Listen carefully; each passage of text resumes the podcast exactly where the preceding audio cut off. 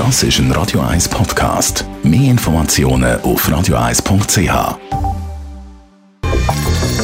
Radio 1 Immobilienwerkstatt. Michi Blaser von der Immobilienwerkstatt zum Thema Erneuerungsfonds. Was damit passiert, wenn ich eine Wohnung verkaufe. Vielleicht wissen nicht ganz alle, was ein Erneuerungsfonds ist.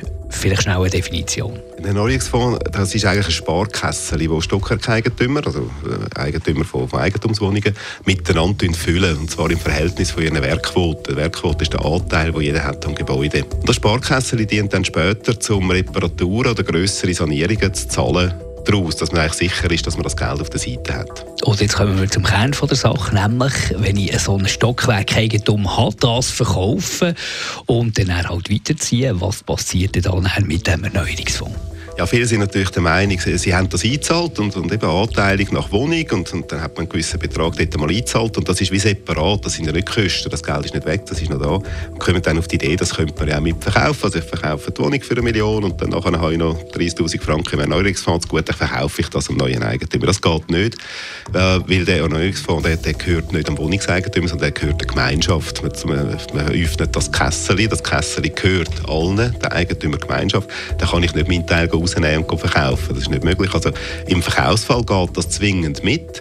Wird natürlich berücksichtigt am Schluss im Verkaufspreis. Wenn der Fonds leer ist, also kein Geld drin ist und ich weiß, jetzt kommt dann das Dach und die Heizung und, und die Fassade, dann würde ich als, als Käufer weniger zahlen, äh, weil ich weiß, die Kosten kommen auf mich zu, anteilig zumindest. Wohingegen, wenn der Fonds sehr gut gefüllt ist, dann kann ich vielleicht ein bisschen mehr zahlen als, als Kaufpreis für die Wohnung. Ist es rechtlich geregelt oder gibt es da Unterscheidungen, dass man kann sagen es gibt einen gewissen Anteil, den man nicht braucht, gibt es wieder einem Eigentümer zurück, wenn er geht?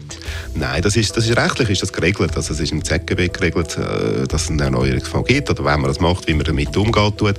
Eigentlich Bestimmungen sind dann im Reglement, das ist so wie das interne Gesetz von so einer Stockwerk-Eigentümergemeinschaft, wie man damit umgeht. Die Gemeinschaft kann natürlich beschließen, was damit macht. Wenn die Gemeinschaft sagt, ja, jetzt haben wir so viel Geld drin und wir brauchen nichts, dann können sie Beiträge absetzen, können vielleicht sogar ganz aussetzen.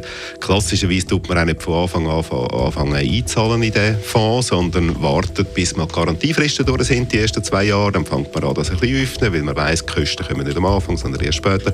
Das kann die Gemeinschaft miteinander entscheiden. Es gibt so Faustregeln, wo man auch sagt, dass man so einen Fonds bis zu 5 bis 10 Prozent vom Gebäudeversicherungswert füllen. Mehr macht nicht viel Sinn, aber das kann die Gemeinschaft kann das entscheiden.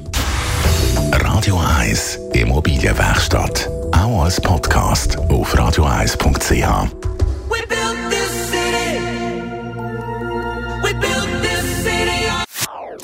Das ist ein Radio 1 Podcast. Mehr Informationen auf radio1.ch.